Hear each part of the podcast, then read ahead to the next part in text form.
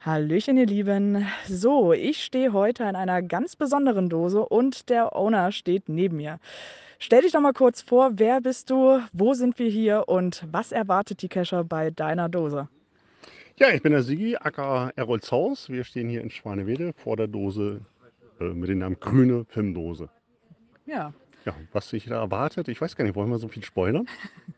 also wir können so viel sagen. Es kommt einiges an Arbeit auf euch zu. Ja, also im Sommer auf gar keinen Fall, das haben wir gerade heute wieder gesehen. Ähm, viel Spaß.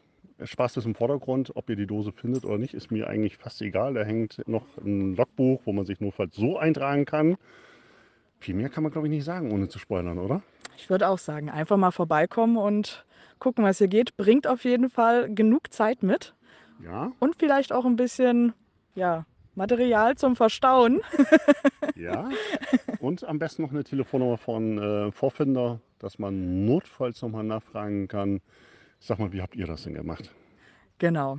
Den Link zum GC-Code findet ihr wie immer in der Infobox. Und ich habe eine kleine Tonaufnahme für euch gemacht, wie sich das Ganze dann anhört.